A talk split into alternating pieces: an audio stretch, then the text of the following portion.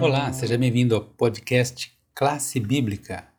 Quinta-feira, é, hoje vamos falar um pouco sobre Jesus como nosso exemplo.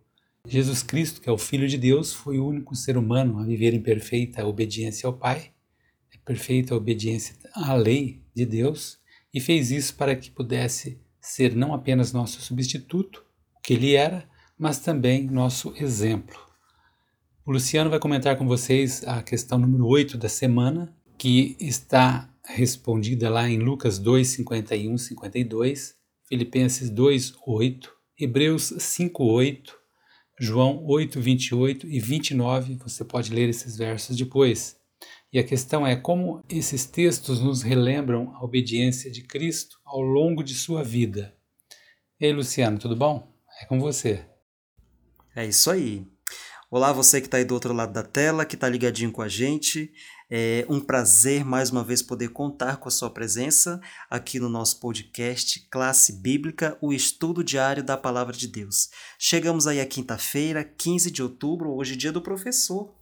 Interessante porque nós estamos falando de educação e hoje é um dia tão importante, né? Porque nós precisamos então realmente lembrar qual a importância do educador, qual a importância do professor nas nossas vidas tem uma importância muito grande, né? Se você que está nos ouvindo que é, que é professor, meus parabéns pelo seu dia, tá bom? Você é muito importante na nossa sociedade, saiba disso. Meus parabéns a todos os professores. E hoje nós vamos abordar sobre um tema que já vem sido abordado durante a semana, que já vem sido abordado também na semana passada, que é a questão da obediência. Nós temos aí as citações que foram feitas pelo Jaziel agora há pouco, e nós vamos falar a respeito dessa obediência, a obediência de João, tá?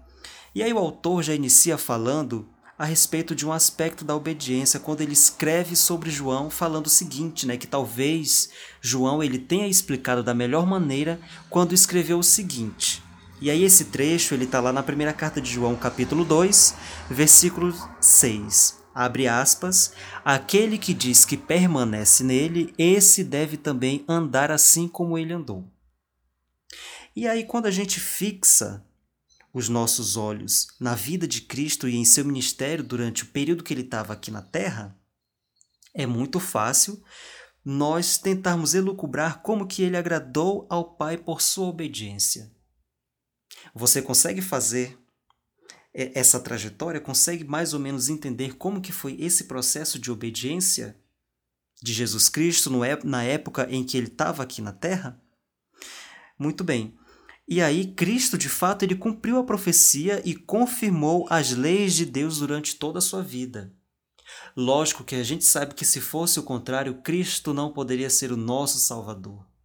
Porque o nosso Salvador não poderia ser fruto de um pecado assim como nós somos. Nós precisávamos de uma pessoa perfeita, assim como Deus, assim como Cristo, para que pudesse vir a essa terra e para que pudesse nos salvar.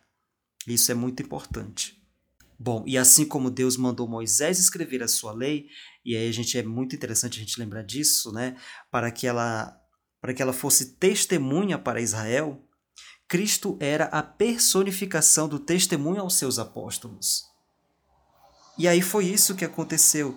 Os discípulos também, né, e os pecadores e também os santos. Todos esses grupos eram grupos que formavam ali as pessoas que Cristo estava instruindo, estava salvando, ou seja, ele estava fazendo o seu papel, o seu papel de salvador, né?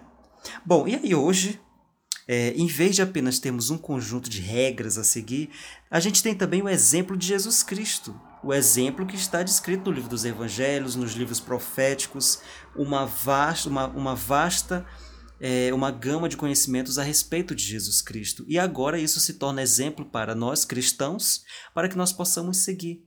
E para você que é pai, para você que é mãe, para você que mora só com seu irmão, não sei, ou que precisa da instrução e que precisa de instrução. Olha só como a Bíblia Sagrada ela nos ajuda, não é isso? E também a gente ter né, é, um ser humano de carne e osso, que foi Jesus Cristo. Né? Durante o seu ministério, ele deu excelentes exemplos de como nós podemos tratar a questão da obediência. Isso é muito importante. E agora, como professores, e aí uma pergunta, né? Há modelo melhor a apresentar aos alunos do que Jesus a sua obediência ao Pai? Porque um modelo de obediência como Jesus Cristo para ser seguido é, portanto, um dos modelos mais perfeitos do que se aproximam da nossa realidade. Você já pensou, parou para pensar nisso? Muito bem.